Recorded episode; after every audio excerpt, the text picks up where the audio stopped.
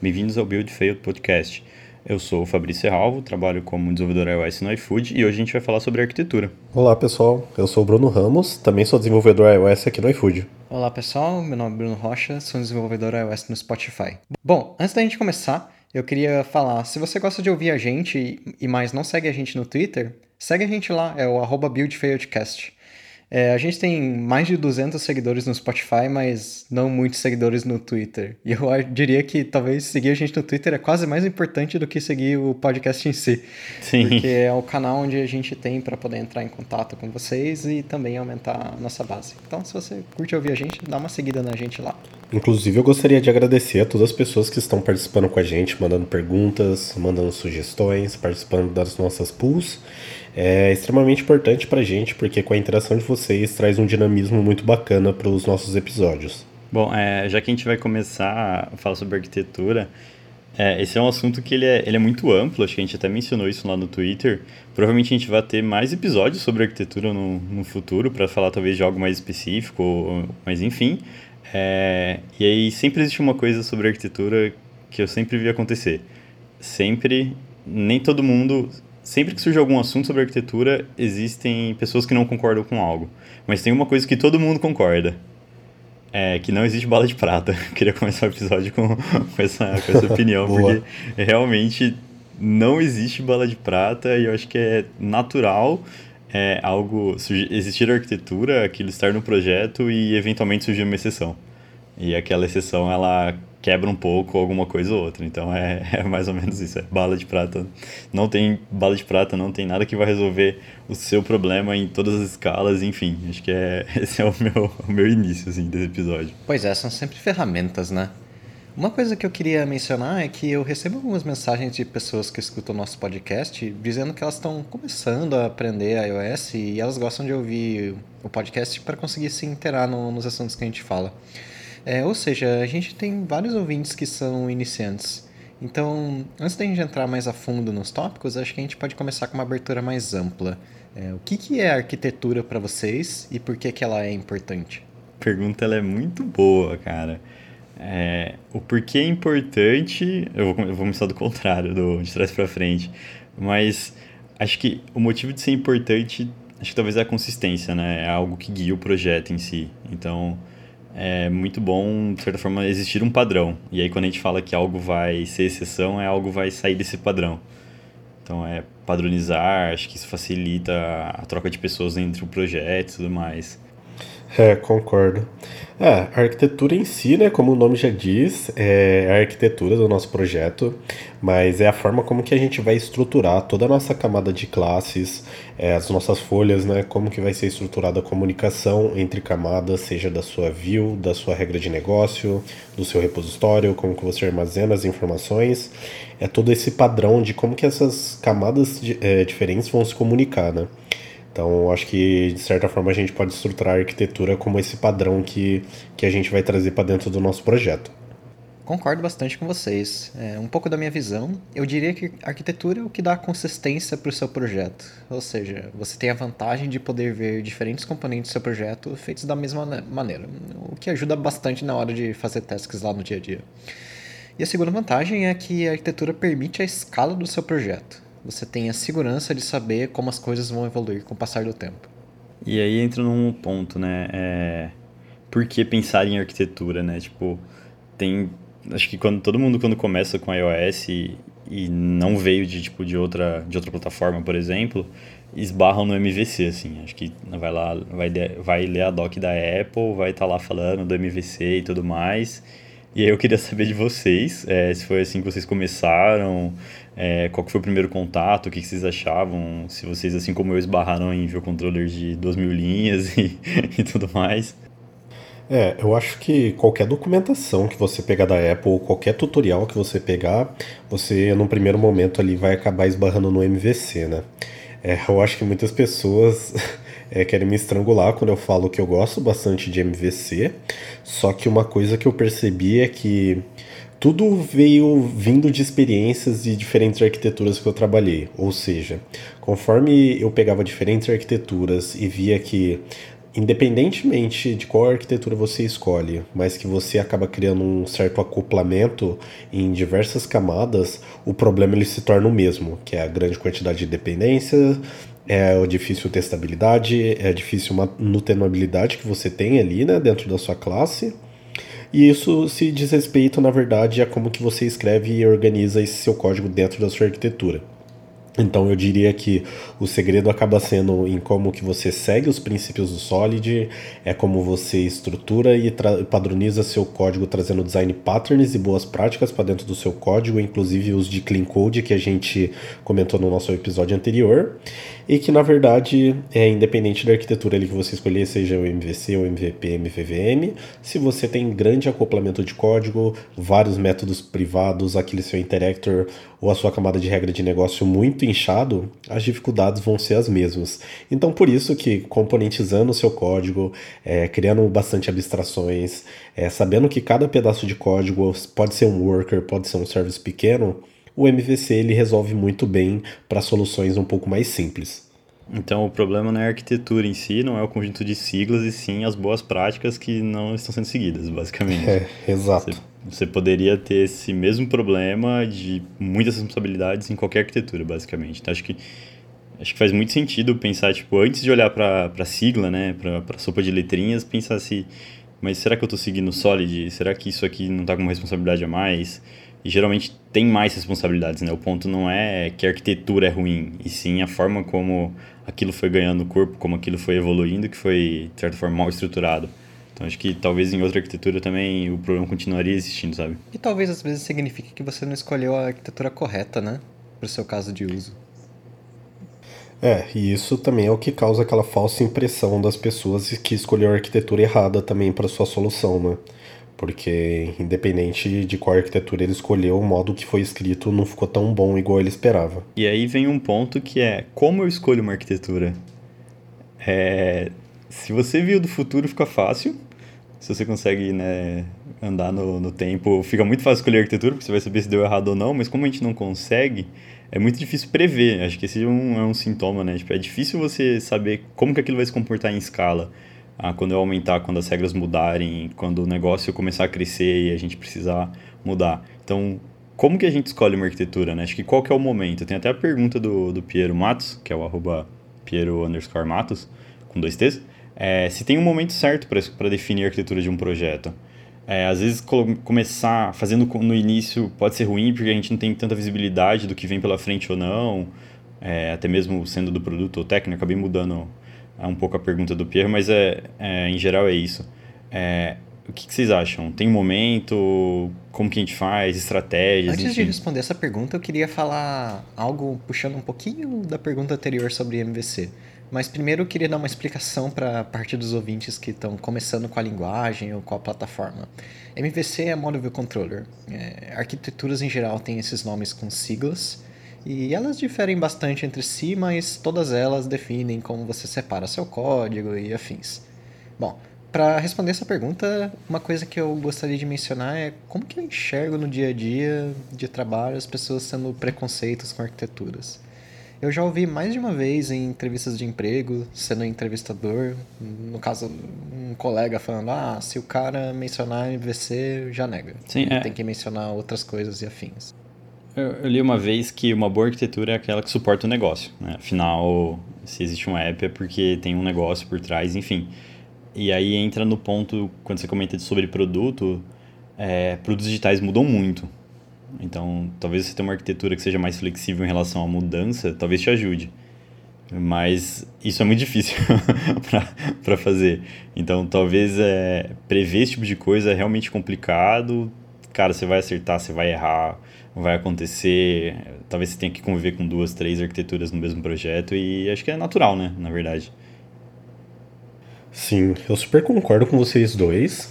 E sobre o que o Brunão falou também, é a gente tentar ter um pouco de previsibilidade de como que esse projeto ou aquela funcionalidade vai escalar, para que você tome uma decisão um pouco mais assertiva de qual arquitetura melhor atende àquela sua solução. Ou seja, uma arquitetura mais simples de um MVC, um MVVM ali no caso, ou um Viper que é algo mais estruturado, um VIP, um Clean e etc. É, o que eu viria também, eu sei que é bem difícil quando a gente trabalha num time de uma, duas ou três pessoas, que acaba sendo um escopo bem mais reduzido. E diferente de quando você tem uma equipe, sei lá, de mais 30, 40 pessoas, igual é a nossa realidade, que traz uma maturidade muito maior na hora de tomar uma decisão de uma arquitetura que você vai escolher.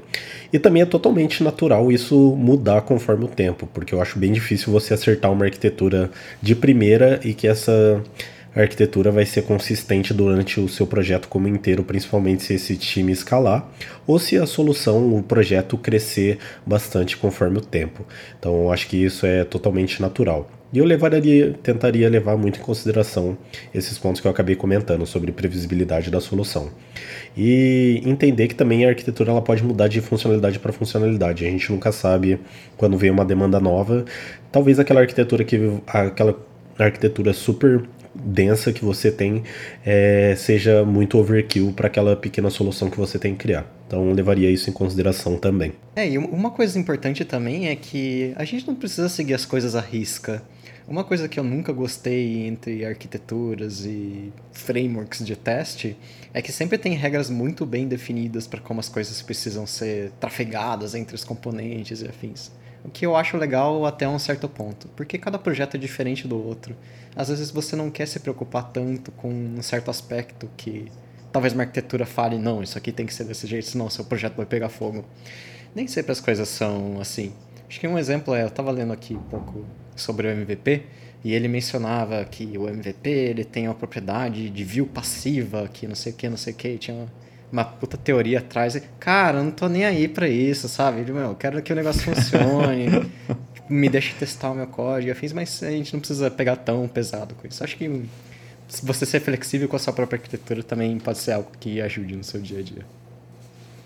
Sim, é, é, aí acho que tem outro ponto que é estar, é, ser flexível, é, as pessoas estarem de acordo em relação àquilo e que isso seja, de certa forma, esse conhecimento seja disseminado e que todo mundo seja ok com aquilo, sabe? Porque um outro ponto importante sobre a arquitetura é a questão das pessoas, né? Se as pessoas realmente entenderam aquilo, se elas concordam com aquilo. Acho que é, pessoas não concordarem é natural. É sempre vai, vai existir gente no time, no projeto, que vai falar: ah, isso aqui eu mudaria, isso aqui eu faria de outra forma. Uh, isso aqui está bom, mas eu acho que assim fica melhor. Acho que é, cara, é completamente natural que esse tipo de coisa aconteça, mas é muito bom quando é, definir uma arquitetura, estruturar algo, que as pessoas é, tenham conhecimento em cima daquilo, que seja passado para o time, que o time realmente entenda aquilo, é, até mesmo as motivações, por que, que a gente optou por fazer dessa forma e não daquela, ou aquela deu errado, a gente imagina que vai dar errado por causa de fator A, B ou C. É, e aí tem uma coisa bem legal que eu passei uma vez, a gente estava definindo uma arquitetura de, de um projeto em si, e existe um cara bem interessante, é uma, uma teoria e tudo mais, a gente deixa o link aqui no, na descrição, que é você registrar as suas escolhas de arquitetura. Não necessariamente, olha, a responsabilidade do, da minha view é essa. Isso é muito simples de, de encontrar. Mas num, num cenário que a gente vive, onde as pessoas mudam de emprego e tudo mais, os projetos é, sempre estão trocando de pessoas, é, por que, que quando a pessoa pensou né, nessa arquitetura, ela decidiu fazer isso daqui, dessa forma, por exemplo? E aí vem os Decision Records. Então, é bem interessante a forma como... Acho que é um português que tem... que, que documenta bem isso. Daí ele fala sobre, olha, é, o nosso cenário era tal, então ele tem um modelinho, né? Ele, ele fornece um modelinho no blog dele. É, a gente tinha esse cenário com essas condições. É, essas eram as opções que a gente tinha, A, B ou C, e a gente optou por escolher a A por causa disso e disso e disso. E aí a galera, tipo, coloca a data, né, de quando isso foi definido e as pessoas que estavam envolvidas naquilo. Isso é muito bom para entender a motivação daquilo. Então, muitas vezes a gente encontra algo no projeto e fala, nossa, mas por que foi feito assim? Cara, lá no passado fez muito sentido isso, sabe? Então é, é uma coisa bem legal de arquitetura é você ter documentado a intenção, sabe? A escolha, o motivo daquilo. E não necessariamente como a coisa funciona. A coisa funciona, é, a gente consegue entender se você ficar debugando, olhando, ou até mesmo voltando nos commits e tudo mais. Mas é realmente muito difícil você entender a motivação de quem fez aquilo, cara, 6, 7, 10, um ano atrás, sabe? É, é bem complicado. Então, se eu pudesse dar uma dica sobre arquitetura, cara, documente suas escolhas, assim, vai, vai ajudar bastante a galera. Antes da gente avançar para as perguntas das pessoas, vamos entrar num tópico mais pessoal. Qual arquitetura que você gosta mais? O que, que seu projeto usa? O que, que você acha de bom dele?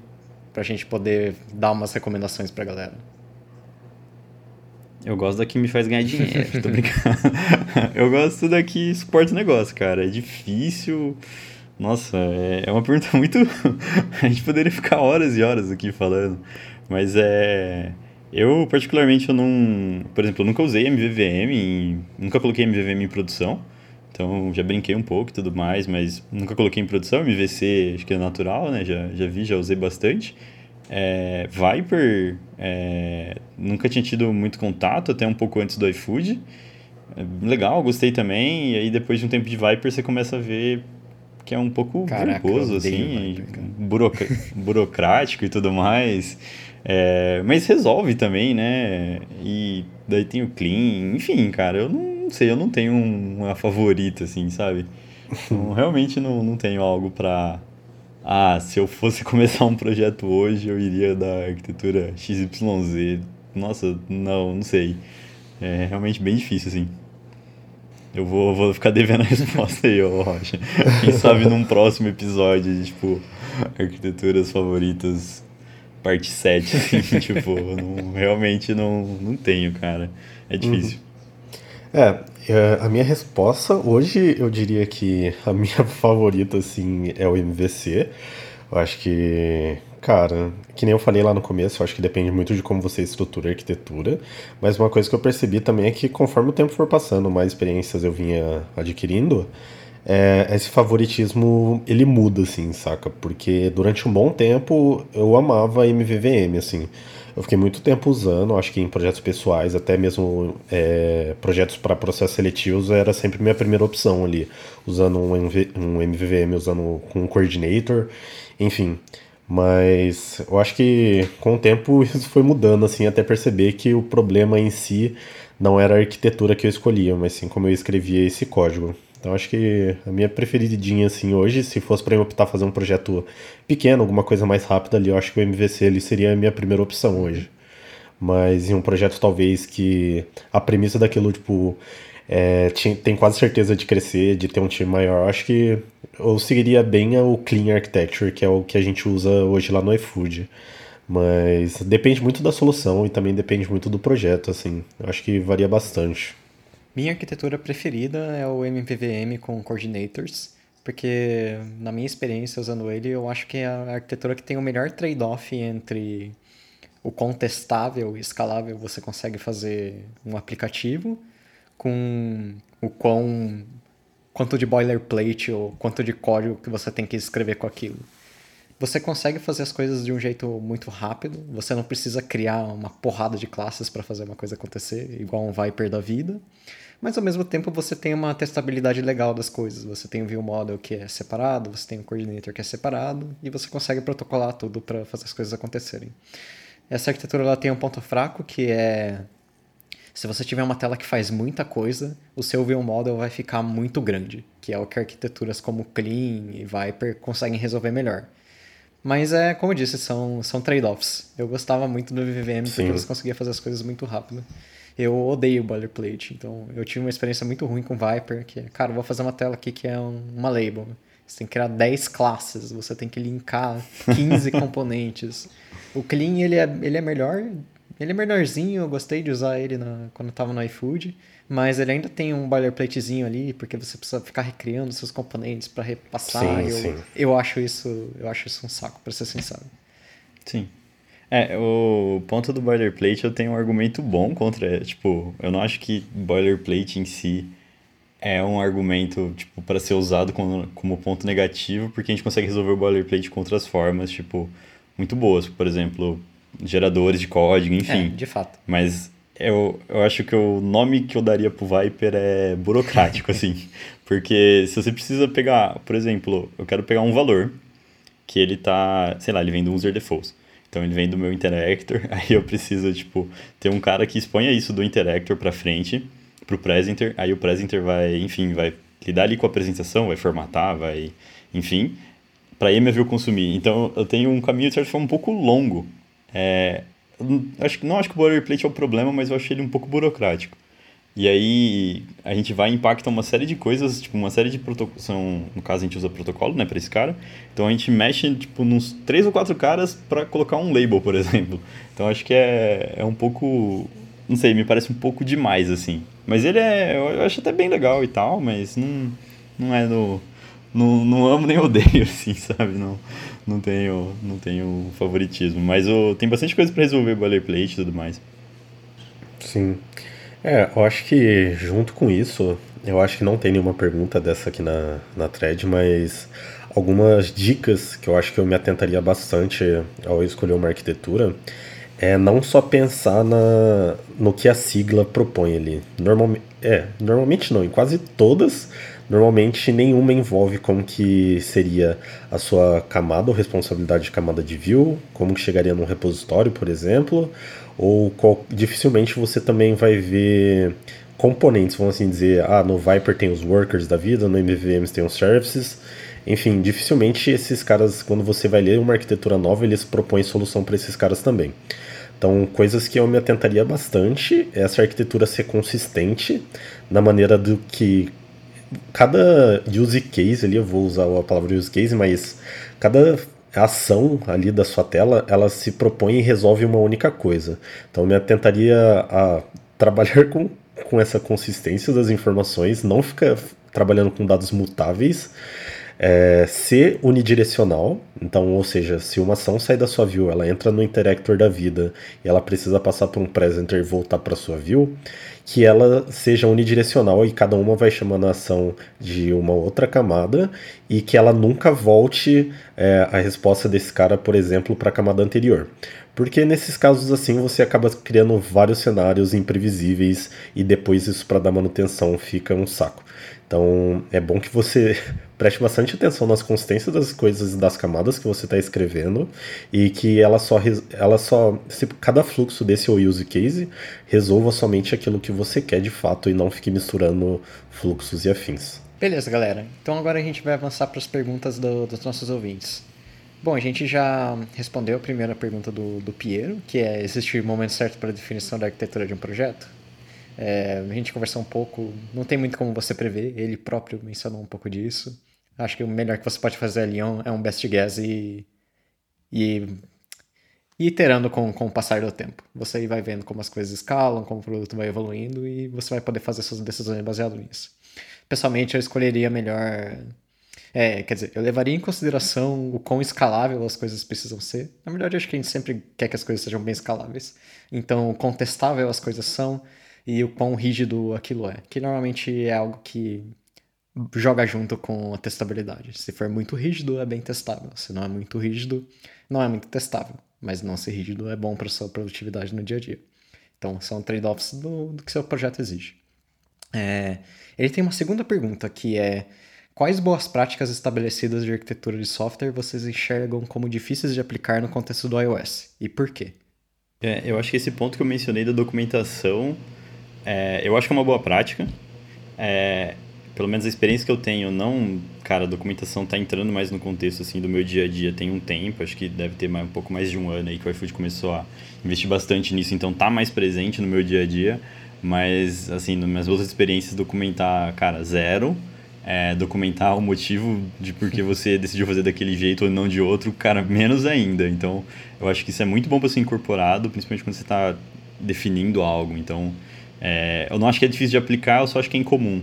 Acho que a galera não vê tanto valor, mas é, documentação é meio, cara, sei lá, pro futuro, assim, né? Não é para você ali agora, é pra daqui seis meses, oito, um ano, enfim.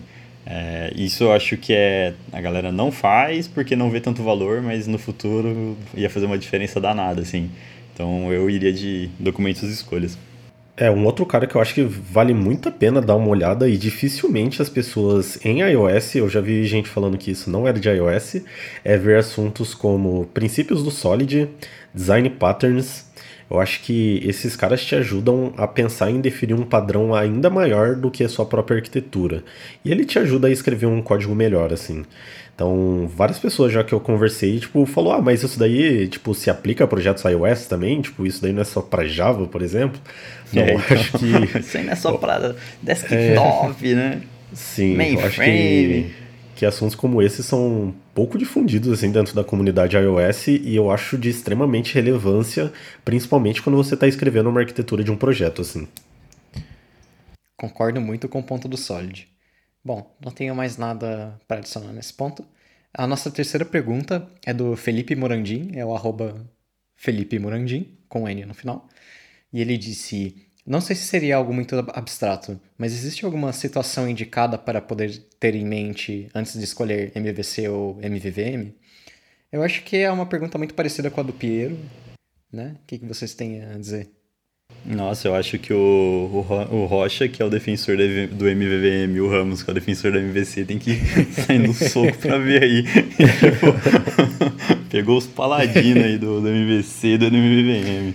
Cara, eu, nossa, eu até saio fora dessa, dessa disputa aí. Não, cara, é tudo muito subjetivo. É, eu vejo muito esse Sim, ponto. É. é muito de projeto. Cara, como que o projeto vai evoluir? Quem são as pessoas que estão nesse projeto? Tamanho do time, escopo. Então. É Aquela velha resposta, né? Depende, né? tipo, depende, depende, né? cara. acho que não. Assim, acho que se você tem uma visibilidade do tamanho da coisa, talvez um MVC meio ligado ali a não boas práticas vai ser ruim, sabe? Talvez acho que com o MVM você consegue separar um pouco melhor. Mas depende, maturidade do time, enfim, tamanho do time, tem muita sim, coisa sim. aí no, pra ser uhum. levado em consideração. É, eu acho que vários problemas que são causados por arquitetura é, é, a questão de ficar muito grande uma classe por ela estar fazendo um trilhão de coisa. Isso eu vejo muito acontecendo nas view controllers do MVC, é, na view model ali do MVVM, no Interactor de Room Viper, independente de qual arquitetura você seguir, seja o MVC, seja o MVVM, e aquela classe fica extremamente difícil de testar, onde você tem milhões de métodos privados que fazem milhares de coisas, e você precisa ficar testando o side effect de, de, do que está acontecendo ali dentro. É, e aquela classe também tem muita dependência de vários contextos diferentes. Eu acho que esse que é o maior problema de tudo quanto é arquitetura, assim. Eu acho que você tem que começar a pensar que cada ação ou alteração, alguma coisa ali que faria sentido estar tá num qualquer worker, manager, é, service da vida, eu tentaria pensar sempre em extrair, abstrair esses caras em protocolos para que ele fique ali com uma única responsabilidade e aquela sua classe tenha dependência desse cara e fique extremamente de, é, mais fácil de testar e com uma previsibilidade muito maior. E caso você precisa mexer na lógica desse cara, seja algo que não afete inúmeras camadas da sua arquitetura. Então, acho que, que independente de se a gente pode falar de todas as arquiteturas aqui, MVM, MVC, VIP, Viper, enfim, todas existe o mesmo problema se você não tem um bom padrão de código assim. Eu diria que é sempre esse é o mesmo problema. Existe alguma arquitetura que resolve todos os problemas? Existe, espero ter ajudado. Não sei qual que é, mas, mas existe alguma. existe, né? Tipo... Beleza. Bom, a nossa quarta pergunta é do Vinícius Carvalho, arroba ViníciusC70, e ele disse: Em projetos legados, vocês adotam e seguem com a mistura de siglas que são as arquiteturas hoje, recriariam tal estrutura barra feature, ou adaptariam para algum modelo que a equipe estivesse de acordo? MV e suas inúmeras nomenclaturas, clean e afins. É, eu não sei se, se a pergunta foi isso mesmo, mas se for sobre como lidar com, com um projeto antigo, a minha opinião sobre isso é muito parecida, é na verdade a mesma opinião do que eu disse no nosso episódio sobre modularização, que é quando você lida com código antigo, faça as coisas novas do jeito que você quer fazer, do seu jeitinho ideal que você definiu com o seu time, e deixa o que está antigo do jeito que está no futuro, conforme você for tendo tempo para mexer naquelas coisas, você pega e reescreve pro jeito novinho, até você não ter mais código legado. Esse é o jeito que eu gosto de tratar com, com legado. É, eu concordo é, eu bastante é com o Bruno Rocha também. Sim, é uma boa e, e acho que é natural, né? Você ter o, o, legado com outra sigla, com, enfim, seguindo outro, outro padrão e acho que é normal. Acho que não dá pra, pra ficar bolado com isso. Tipo, putz, preciso migrar esse cara. Não, Acho que natural, acontece. E um outro ponto que o Fabrício já citou aqui também é a questão de ter uma boa documentação para esses caras que você está escrevendo.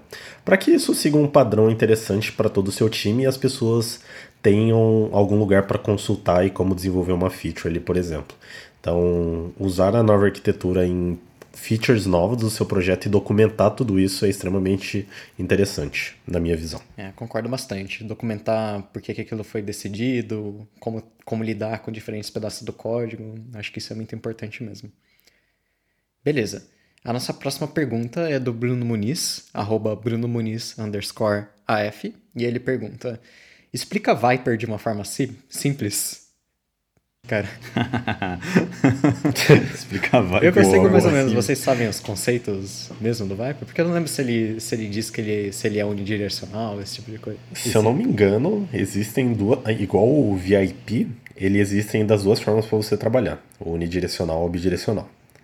É, mas eu não sei dizer qual que é melhor. Eu prefiro particularmente muito arquiteturas unidirecionais, porque senão vira uma sopa de de muita coisa ali, de coisas indo, retornando, coisas que chega só até metade ali do, da, do fluxo do Viper e volta.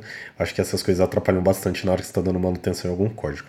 Bom, então uma, uma explicação simples de Viper talvez é, é uma arquitetura que pessoalmente eu usei ela como unidirecional, em que ele faz uma, uma divisão muito forte entre o, o que é view, quem é o controlador daquela view, quem recebe informações sobre acontecimentos daquela view, ações naquela view, quem processa aqueles acontecimentos em alguma coisa visual e devolve isso pro, pro controller, pro controller no caso.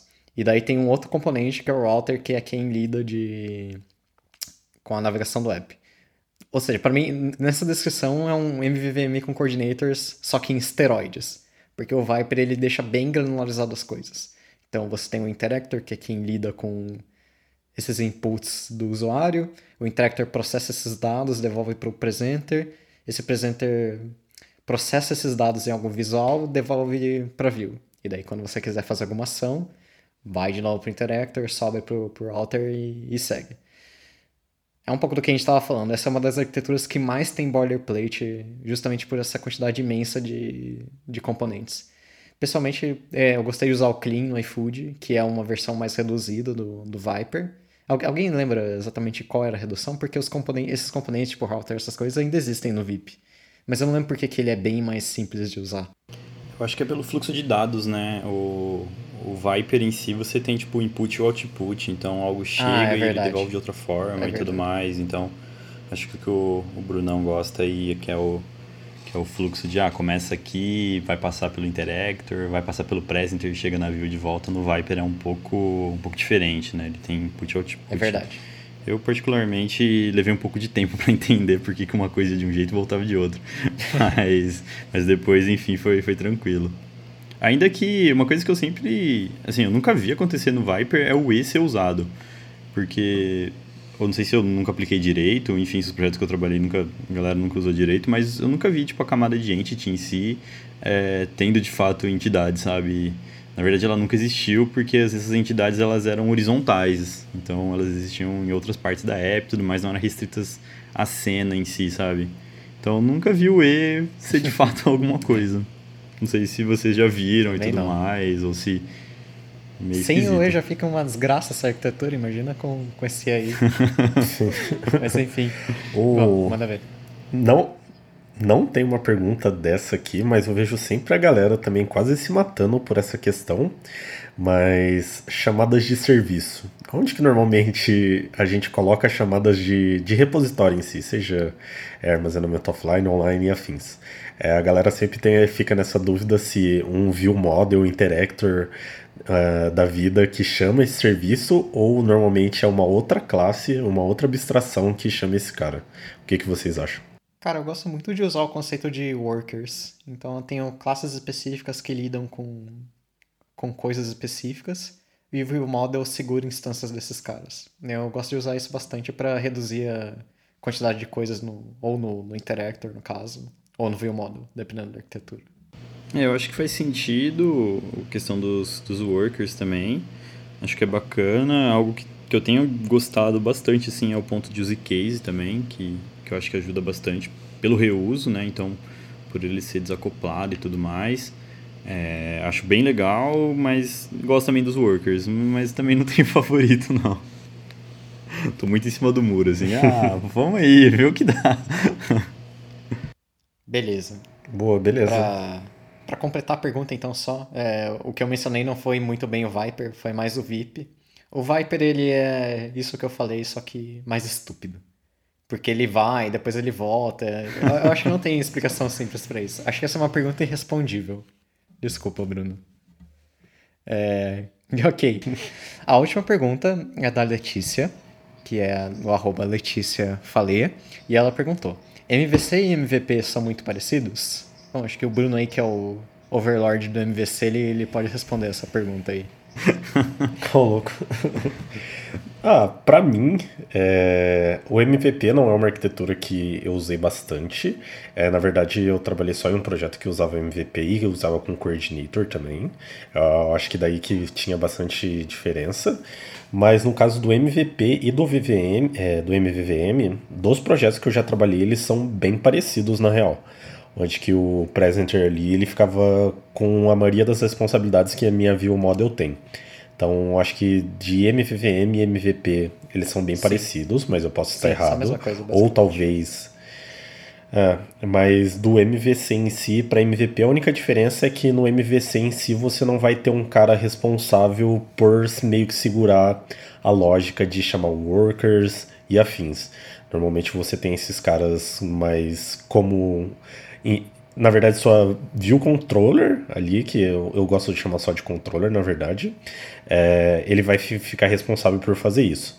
Mas a diferença ali é que, para mim, quando eu uso um MVP ou um MVVM da vida, mesmo a minha controller, ela não tem, ela não fica responsável por ter as lógicas, lógicas não, mas de montar é, os elementos da sua view. Então eu gosto de separar desse cara. Então no caso, a grande diferença para mim de um MVP, um MVVM do MVC é que nessas arquiteturas você ainda tem um cara que fica responsável por tra trabalhar com toda essa lógica, chamar seus workers e afins, que nesse caso no MVC você acaba colocando ali na sua controller, mas que daí ele fica responsável por chamar somente alguns componentes ou outras camadas e abstrações. Bom, galera, essas foram todas as perguntas. A gente já passou um pouquinho no nosso tempo, então a gente vai terminando por aqui.